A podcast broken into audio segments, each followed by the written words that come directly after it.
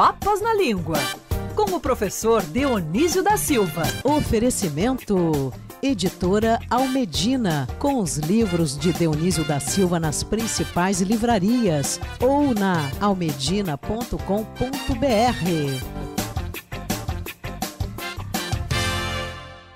Annuncio vobis gaudium magnum. Habemus papam. Ah, professor Dionísio, o senhor evocou aqui, não sei se esse áudio foi é, do momento, né, do ah, anúncio de Papa Francisco ou se algum anterior, mas em latim, professor Dionísio da Silva, bom dia. Bom dia, querido Rodolfo. Saudades de você. Bem-vindo, filho pródigo, né? A casa torna. Então eu fico mais atencioso com quem há tanto tempo não estava aqui na minha coluna. Seja bem-vindo, querido Rodolfo. É, obrigado, É, você professor. está cheio de compromissos, né? Estou sabendo. É a Agatha que me traz um monte de problemas, professor. Professor, ele é o homem mais ocupado dessa band. Quem dera. Hoje, ah, pois é, é, sabe por quê, né, Rodolfo? Você é o Benedictus fructus inter mulieribus, não é? Você está aí entre as mulheres, rodeado de gente que te dá o que fazer, não é mesmo? É, e dá, dá muito, dá trabalho também, professor, entendeu? A É. Agatha me manda uns 10 é, áudios por É dia, entendeu? É. Às vezes Olha, áudio de Rodolfo. 3 minutos. Ah,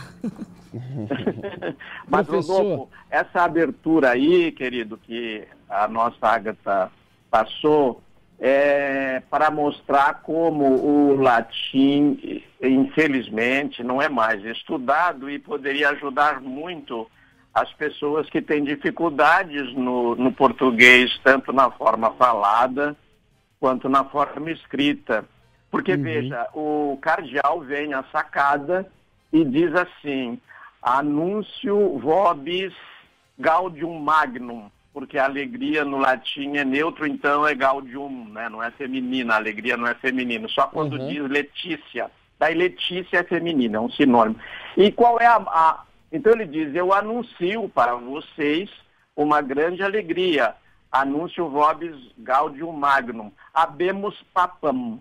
E eu, eu ouço, Rodolfo, muitas vezes é, repórteres menos cuidadosos, é, telejornalistas, jornalistas, radialistas menos cuidadosos do que você, e sempre procura ver, o Bochá também sempre dizia, ah, vou pronunciar essa palavra aqui. Como é que se pronuncia? Porque você não só informa, você forma, né? Então eu tenho ouvi- ouvido muito as pessoas dizerem no rádio, na televisão, habemos papa. E é um erro gravíssimo em latim. Ah, é? É, porque é objeto direto, tem que dizer habemos papam. Senão o papa eu sempre errei, então, frase, né? confesso. É, Oi? muitas pessoas, Eu sempre né? errei, Não, professor. A Agatha falou que sempre errou. Muitas pessoas realmente, porque fica só o próprio Papa mesmo. Abemos o Papa, né? Mas é, É. Papam. É Papam com M. com M no final, isso. Porque senão o Papa. Bom, é um erro grave, não tem como explicar, pro, porque o latim tem declinação. Então, tem como explicar, lógico, né? Mas precisava mais tempo. Mas eu trouxe a pauta, querido Rodolfo, porque, bom, de passagem quero dizer que a Ágata nunca erra nada, né? Ela é perfeita nos seus caminhos, compreendeu, Rodolfo? Tá vendo, eu Rodolfo? aqui só para agradecer, porque eu amolo muito a pobrezinha da Ágata. Imagina, Eu professor. sei disso. Professor, de Deixa eu onde fazer vem. minha média, Rodolfo. É, eu sei disso, tá certo. Professor, de onde vem a palavra mesmo? A palavra latim. A palavra latim vem lá do Lácio, onde, onde surgiu a língua latina. Aquela região ali se chama Latium em, em, em latim, não é? Latium com TU. Então, o latim é uma. é na- quando você diz, ah, eu estou estudando latim, você pegou do, da declinação. Da declinação que no, portu, no latim falado era latine e ficou, tiraram o E final, ficou latim. né? Mas a, o nome da, da palavra é o lácio. Tanto que o Olavo Bilac faz aquele belo poema, né, Rodolfo? Última flor do lácio, não é? É, o agora, eu seria até. a única flor. pesquisando aqui, Lácio, ou em latim, como disse o professor, Latium. É uma região histórica da Itália Central, no qual a cidade de Roma foi fundada e cresceu até se tornar capital do Império Romano. Então é o centro da Itália, professor. É a, é a língua do Império Romano. Como o Império Romano se estendeu pelo mundo conhecido ali, mundo, é. né, naquela vasta região, Uhum. É, ele, ele demorou a chegar a, ao extremo da Península Ibérica, onde estão Portugal e Espanha. Quando ele chegou, esse latim falado naquela região do Lácio, né, ele já era uma. Chegou falado por marinheiros, escrito por, por, pelo pessoal do cartório, pelos comerciantes, não era aquele latim do Cícero, não é? dos uhum. grandes escritores da língua latina, e foi dali que veio o nosso português. Mas, uhum. Rodolfo, trouxemos o latim hoje porque estão. Eh, nunca o latim esteve tão vivo e as pessoas falam em língua morta. Daí você diz: olha, eu vou solicitar um habeas corpus, eu quero um habeas data. Não é? Essa solução aqui é pro tempore. Manda o teu currículo vitae Poxa, meia culpa. Olha, não tem reunião por causa de quórum. Eu vou fazer a cópia ipsis literis. Então estamos lotados de, de, expressões latinas, não é? É, é verdade. Tem um. É, é latim, professor, é, modus operandi? Sim, exatamente. Olha, outro que você trouxe aí, o modo de fazer. O modo de fazer, modus operandi, que literalmente seria modo de operar, não é? Modus uhum. operandi. A, a pessoa diz assim também, Rodolfo. Ah, o Papa falou hoje urbi é torbi. Isto é, ele falou para a cidade de Roma, urbi, de onde vem a palavra urbano, e falou para o mundo inteiro, orbi, do orbe terrestre, todo o mundo. Olha. Né? Agora, ipsis literis também é latim? É, sim, ipsis literis quer dizer literalmente quer dizer as mesmas letras. Você copiou uhum. exatamente com as mesmas letras, que o sentido é você transcreveu com as mesmas palavras. Porque eu posso dizer, Rodolfo disse que, daí eu digo do meu uhum. modo. Agora se eu digo, Rodolfo disse dois pontos e ponho ipsis literis, quer dizer aquelas palavras que o Rodolfo usou. É, então é assim, olha, eu vou falar aqui agora ipsis literis do que disse Dionísio da Silva. Aí, exatamente as mesmas letras, pontuação, tudo igualzinho, disse professor Dionísio da Silva. Por isso também que é muito utilizada essa expressão, né? Ipsis literis, que é uma expressão também em latim. Agora, professor, é você diz. Causa.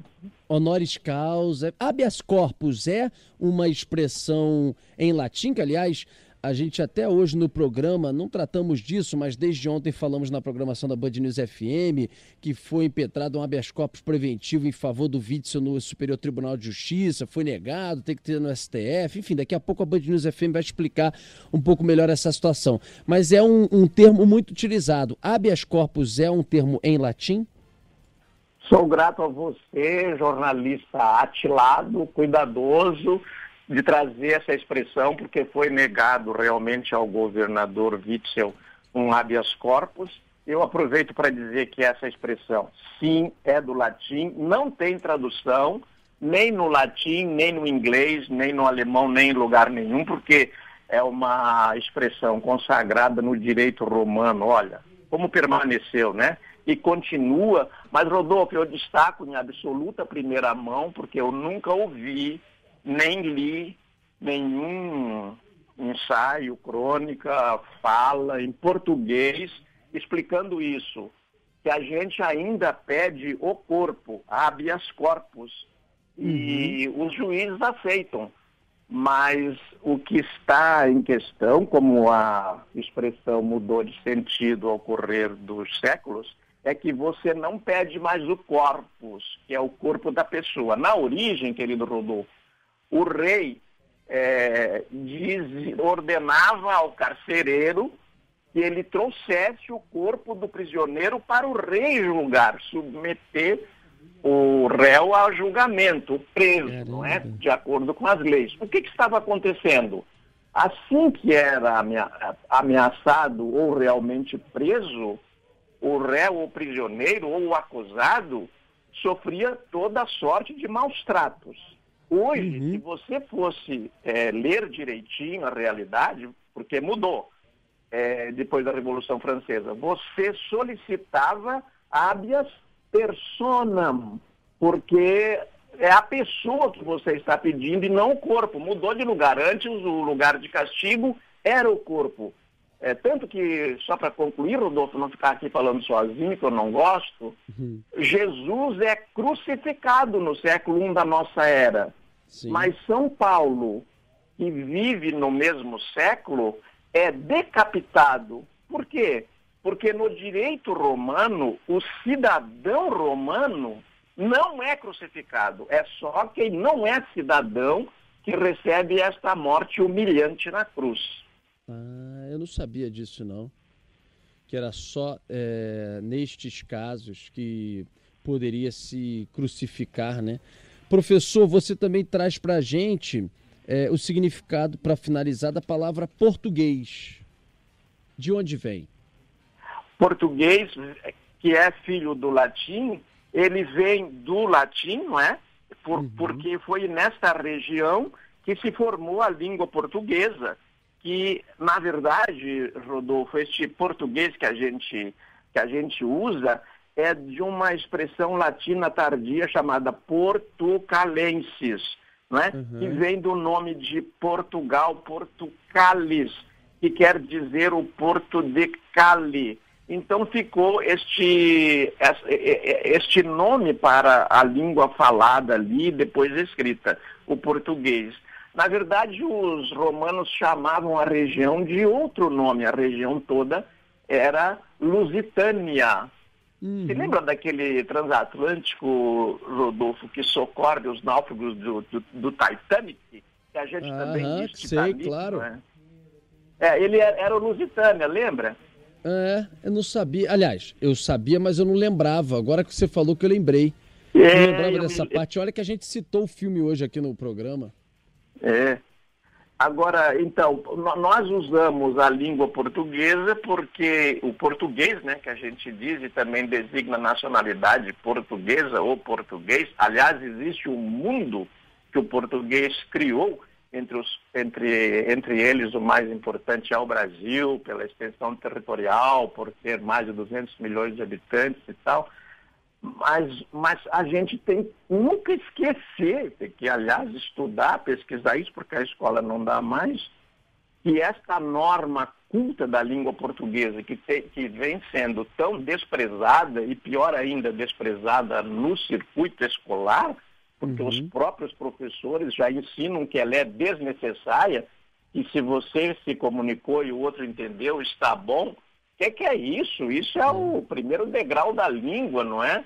Você tem é. que aprender o que é que os grandes escritores disseram. Então, se você aprende inglês só para tomar Coca-Cola, não pode ler Shakespeare. A, é. O português a mesma coisa. Ontem, antes de ontem, Rodolfo, saiu uma é. notícia extraordinária. O Machado de Assis saiu nos Estados Unidos, portanto, eu vi, Eu vi essa notícia com memórias póstumas, né? Não é com memórias Oi? póstumas de Brás é, Cubas? Isso, esgotou no dia. Que legal, olha só. A primeira vez que ele foi traduzido para o inglês, não foi isso? Não, não foi a primeira vez. Ah, não? Porque, não, ah, já existe o Dom Casmurro. Ah, não, sim, mas o Memórias. Linda. É, o Memórias, Memórias sim. É, existe uma edição linda do Dom Casmurro, traduzida para o inglês, anotada pelo professor João Gladson, que morou no Brasil muito tempo. E eu concluo uhum. essa minha intervenção aqui, Rodolfo, dizendo o seguinte, olha, e que coisa curiosa, né? A Susan Sontag disse uma frase muito interessante a esse propósito. Há alguns anos ela falou: por que, que vocês esconderam este grande escritor tanto tempo é, de nós se nós não o líamos? E veja, o Machado era preto. Eu estava ouvindo você conversando com a nossa querida uh, Francine há pouco, né? A Francine Augusto. É, me lembrei que essa coisa de a pessoa se autodeclarar é complicada mesmo, porque no, no sul de onde eu venho, o favelado tinha olhos azuis e é louro, quer dizer, tem uhum. outro e não tem esta, esta cota para ele, aí, né, um caldeirão de coisas aí. Mas me lembrei o seguinte, ó, quanta coisa o Machado de Assis teve que vencer, Rodolfo, uhum. para se tornar o maior escritor brasileiro. Ele era é negro, era pobre, morava aí no Morro do Livramento, que é, não teve escola, aprendeu português de outras línguas, é, com o padre sendo sacristão, depois aprendeu do padeiro de quem ele vendia é, os quitutes lá da, da dona que fabricava, vendia na rua, era epiléptico, era gago, ele venceu todas essas dificuldades. E hoje você chega na escola, em vez de o professor dizer, olha, pelo menos leia um parágrafo dessa pessoa aqui, que eu sei que você não vai mais largar o livro o professor diz, não precisa ensinar a norma, a norma culta. É, basta que você se comunique, o outro entendeu, está bom. Você hum. aceita para trabalhar na rádio uma pessoa assim? É. Agora, você sabe que eu outro dia revisitei é, Dom Casmurro e maravilhoso, nossa senhora, vale a pena. Afinal, professor Dionísio, você que é um sábio, Capitu traiu Bentinho com Escobar ou não traiu? Quem acha, quem acha que Capitu não traiu Bentinho tem vocação para corno. Porque o, o, o livro Eu da, tenho vocação, da... então. Eu prefiro acreditar você que não. É pura, você é pura. Não, Há provas é... irrefutáveis ao longo de todo o livro de que Capitu traiu Bentinho e bem que fez, porque ele estava mais interessado no Escobar. Mas como o romance é narrado na primeira pessoa, desde 1955, viu, Rodolfo? É bom falar com o Dionísio porque ele envelheceu. Eu me lembro é. dessas coisas. Desde 1955, quero avisar aos jovens, ninguém, diz, ninguém punha em dúvida se Machado, se Bentinho traiu ou não a Capitu, antes de 1955, quando a Ellen Caldwell, uma crítica americana, conhece Machado de Assis lê Dom Casmurro e como ela também tinha vocação para corna, ela diz que há uma dúvida ali. daí todo mundo começou a repeti-la. Caramba, olha só, professor, você é demais. A gente começa falando de uma coisa, termina já em outro assunto de Machado de Assis, que coluna deliciosa. Queria até ver, eu estou assistindo uma série sobre os Templários. Queria ver se semana ah. que vem, dentro da nossa coluna, é, a gente bate um papo, se, se puder, né? A gente também se traz significado e algum pouquinho dessa história também dos templários que fazem parte na Idade Média ali é, de uma boa parte de uma história do mundo envolvendo a Igreja Católica. É algo que os ouvintes vão se interessar, muitos já se interessam e outros também, ainda mais vindo de professor Dionísio da Silva. Combinado, professor? Combinado. Deixa, me dá 20 segundos. Claro. É o seguinte, querido Rodolfo, eu, eu quero avisar o Fernando Pestana, que mora em Lisboa, brasileiro que mora em Lisboa, que vendeu quase meio milhão da sua, desse livro dele, ó, A Gramática para Concursos Públicos, que ele traz 1.400 questões que foram feitas em concursos brasileiros e algumas delas tinham respostas é, incorretas. O examinador errou a pergunta. Então, eu acho que quem quiser procurar, quem está se preparando para concurso, é uma boa dica. Fernando Pestana, a gramática para concursos públicos com 1.400 questões. Tem uma quarta de capa do meu compadre na Academia Brasileira de Filologia, que é o Evanildo Bechara, que já passou dos 90 anos, está lúcido, trabalhando muito com enorme é, disposição, inclusive durante esta pandemia ele fez uma, uma palestra à distância e ele está dizendo que o livro é muito bom. E eu assino junto, é muito bom mesmo. Professor, tem dois ouvintes aqui escrevendo para a gente finalizar, porque já são quase 11h10. Álvaro de Jorge e o outro 8785, dizendo que o Lusitânia foi, na verdade, o navio torpedeado em 1915. É, uma das razões para os Estados Unidos entrarem na Primeira Guerra. Foram é, torpedeados pelos alemães. E o Carpatia, pode ser, foi o navio que socorreu os náufragos Isso. do Titanic. Ah, mas o Lusitano então não socorreu os náufragos do Titanic? Segundo é bom eles, dar uma olhadinha, não. porque eu acho que os dois. É? Então é. tá, a gente vai ver isso também. Obrigado, é, professor, conferir. até quinta que vem. Mas nosso ouvinte sempre tem razão em ponderar. Um beijo, aí, professor. Um abraço. Tchau, tchau.